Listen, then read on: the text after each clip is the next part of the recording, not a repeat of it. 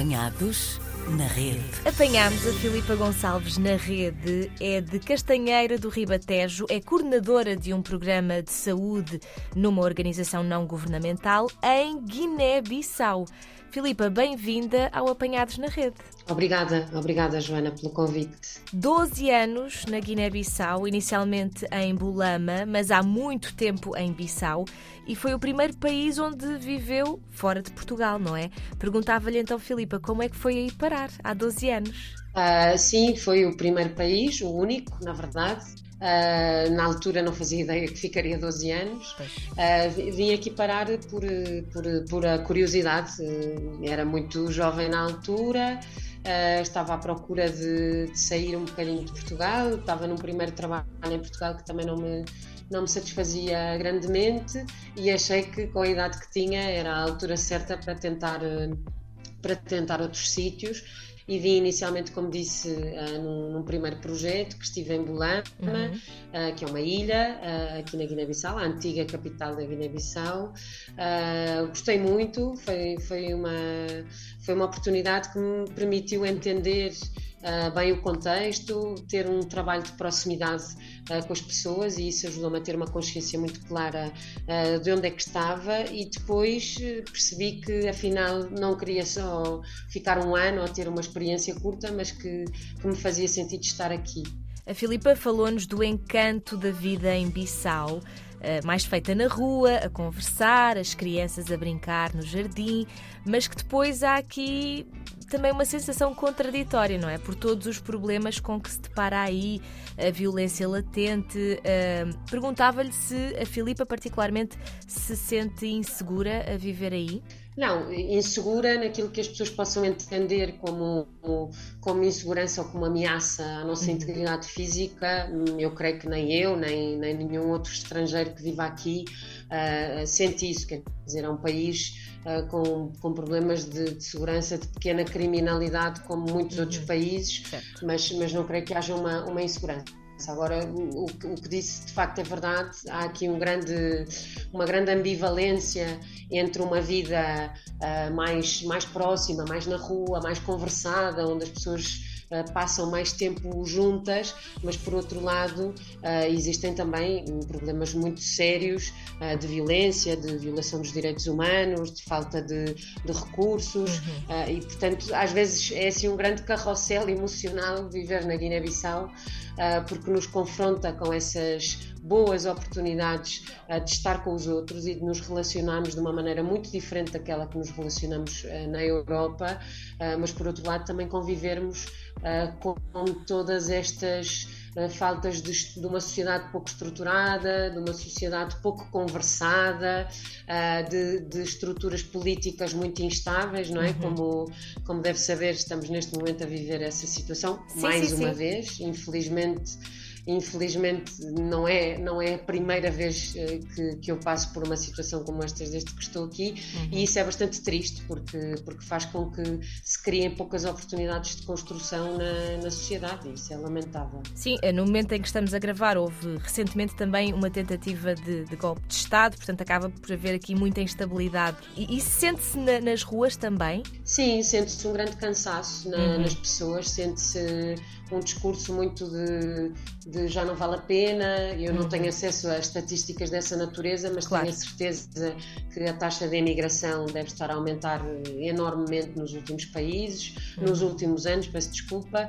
Os jovens, uh, vê-se os jovens, uma fuga gigante de jovens a tentarem sair daqui e terem outras oportunidades de formação fora, claro. porque realmente as pessoas estão, estão já com um grande sentimento de desesperança, já acreditam muito pouco, porque são muitos anos, são governos uns atrás dos outros que não completam os seus mandatos, que não completam os seus projetos políticos e, e as pessoas eu acho que estão na generalidade uh, Cansadas, tristes sim. com uh, com, com, tudo aquilo que acontece claro. e com o facto de verem que permanentemente avançamos e voltamos para trás e avançamos e voltamos para trás. Isso é muito, é muito duro para todos, para os guineenses, para nós que estamos cá há muito tempo e que também trabalhamos com, com a administração pública e que, trabalhamos, e que trabalhamos com os governos e é uhum. muito duro estarmos permanentemente a, nestas alterações, sim. E trabalhar na área da saúde, nesta realidade, também não é fácil, não é, Filipa? Pelo que vamos sabendo também.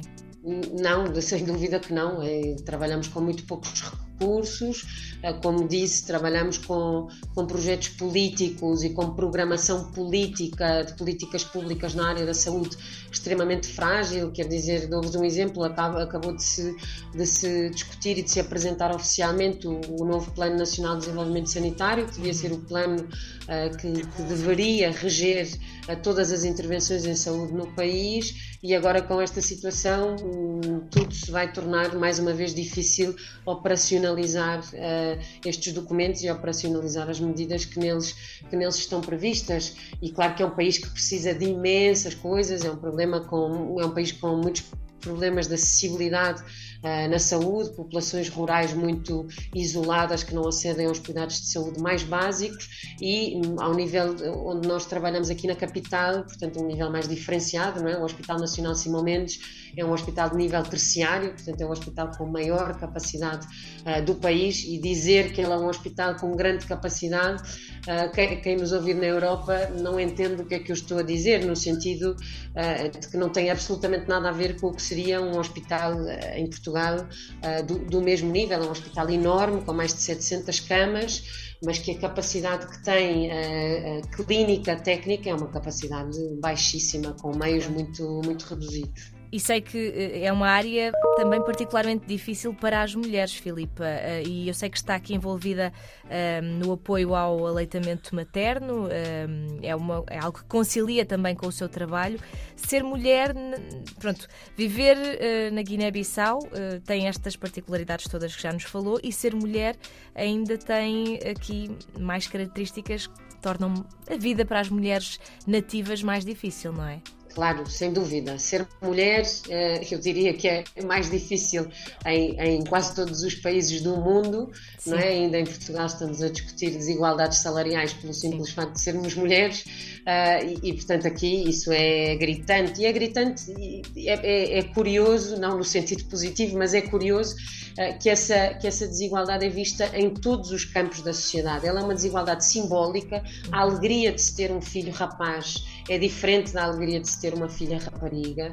Em, em, famílias com, com muitas crianças, quando as pessoas se veem obrigadas a escolher sobre quem continua os estudos, infelizmente a escolha é baseada no género. Quem prossegue os estudos, quem é priorizado na prossecução dos estudos são sempre os rapazes em relação às raparigas. Uh, no, no, acesso aos cuidados de saúde, claro que é muito difícil uh, para a saúde da mulher, a mulher ter liberdade sobre o seu próprio corpo, sobre a contracepção uh, que pode fazer fazer, são os homens ainda que tomam decisões sobre a quantidade de filhos que vão ter, sobre se esta mulher pode ou não uh, usar contraceptivos e, portanto, sem, sem dúvida. Uh, dizer também que a questão do, do aleitamento, como a Joana referiu, sim, é uma área em que eu, é uma área que me, que me interessa muito e é uma área em que, em que tive a oportunidade de, de me formar e que é uma área que tentamos também que se estabeleça como algo natural. Aqui, dizer-vos, por exemplo, que será um dos únicos indicadores em saúde em que a Guiné-Bissau e muitos outros países africanos uh, passam positivamente uh, os países do, do Ocidente, que aqui amamenta-se muito mais do que, por exemplo, se amamenta em Portugal. Hum. Contudo, as mulheres não têm apoio uh, especializado para a amamentação sempre que se deparam com algumas dificuldades, sempre que têm bebés prematuros, sempre que têm bebés com alterações do desenvolvimento e por isso esta é também uma oportunidade de empoderar estas mulheres e de ajudar estas mulheres a alimentarem os seus filhos e a estabelecerem uma relação de qualidade com eles.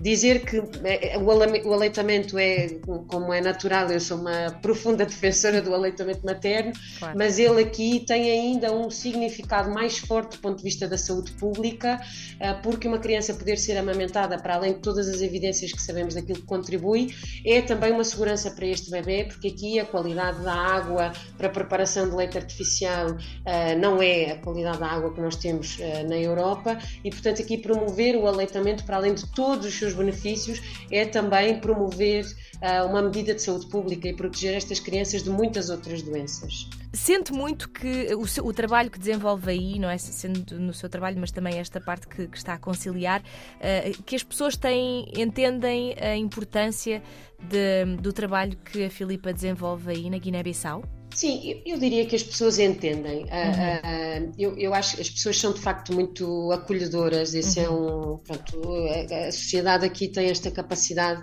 de nos prender porque é tudo muito fácil, não é? O uhum. trato é muito fácil, as Sim. pessoas recebem-nos nas suas casas, falam connosco muito, muito abertamente. Não, não sei se as pessoas entendem com tanta profundidade o que é que nós fazemos ou o que é que implica aquilo que nós fazemos, mas aqueles que mantêm uma relação mais próxima uh, connosco, por exemplo, os pacientes crónicos, as pessoas que mantêm uma relação como, nós, como nossos beneficiários de, de longo prazo, uh, os técnicos que trabalham connosco, portanto, os técnicos guineenses, médicos, enfermeiros, outros colegas uh, que, que, trabalham connosco, sem dúvida sim. Uh, e, e, o que eu acho na resiliência dessas pessoas é que é, é bastante. Nós podemos dizer que sim, que o sistema não funciona, que há muitas pessoas que não querem saber, que as pessoas se conformam, que as pessoas não têm o dinamismo que nós esperaríamos. Sim, nós podemos pôr a coisa nesses termos e podemos ver dessa perspectiva, mas há uma outra perspectiva que não deixa de nos surpreender, que é como é que num contexto tão nefasto como este, tão desequilibrado como este, tão instável como este, como é que há pessoas que conseguem dar o salto e que conseguem ter uma dedicação ao seu trabalho que é absolutamente extraordinária. Uhum. E, e, e, eu reconheço profundamente ter aqui jovens médicos, enfermeiros, técnicos de laboratório que não têm um salário, porque aqui há pessoas que se podem manter no sistema a trabalhar durante 5, 6 anos sem receberem um salário, porque digamos que o Orçamento Geral do Estado e a efetivação da administração pública nem sempre andam ao mesmo ritmo uh, e estas pessoas vêm trabalhar todos os dias e estão interessadas em aprender e querem fazer melhor e querem prestar melhores cuidados e por isso eu acho que esse é o grande é o grande motor para nós e é aquilo que nos motiva a, a nós que já estamos há algum tempo a ficar porque realmente estas pessoas que sempre viram as coisas a correrem tão mal e as coisas a desmoronarem-se como é que eles acreditam que há maneira de que isto corra bem? Uh, e, e, isso é, é profundamente motivador para nós poder trabalhar trabalhar com este círculo de pessoas. E tendo isso em consideração, Filipa, eh, é, depois destes 12 anos ainda se vê ficar na Guiné-Bissau durante muito mais tempo? Sim, quer dizer, isso é sempre difícil, não é? É uma pergunta difícil porque a vida, porque a vida também são muitas coisas, porque, porque também tenho uma vida familiar uh, e quando há uma vida familiar também já não somos só nós a decidir, não é? Não é como quando eu vim para cá que era sozinha e, e, não tinha, e não tinha muitas questões familiares a considerar. Uh, neste momento, aquilo que sei é que estou, é que estou empenhada num programa uh, no, qual, no qual acredito e que efetivamente as pessoas, uh, aquilo que o meu chefe costuma dizer, uma coisa muito engraçada, que é nós somos muito mais úteis aqui do que seríamos em Portugal ou em Espanha ou em qualquer outro sítio, porque com poucos recursos nós podemos fazer uh, muitas coisas e ter um impacto muito grande aqui. E eu acho que isso é aquilo que nos, que nos mantém, é entendermos que que há uma estrutura que nós sempre tentamos ligar à administração pública, mas que ela acrescenta, porque a administração pública, infelizmente, com toda esta instabilidade, não consegue fixar-se. Uhum. Uh, e por isso vermos uh, que as pessoas conseguem aceder uh, a serviços e a uma assistência que não conseguiriam aceder é muito difícil virar as costas a isso. Uh, e por isso eu diria que, que, sim, que sim, quer dizer, não tenho, para já é aqui que estou, sim. Muito bem, Filipa, vamos acompanhando de qualquer das formas. Muito obrigada por ter estado no Apanhados na Rede e até uma próxima, quem sabe? Ok, obrigada, Joana, obrigada pelo convite também. Apanhados na Rede.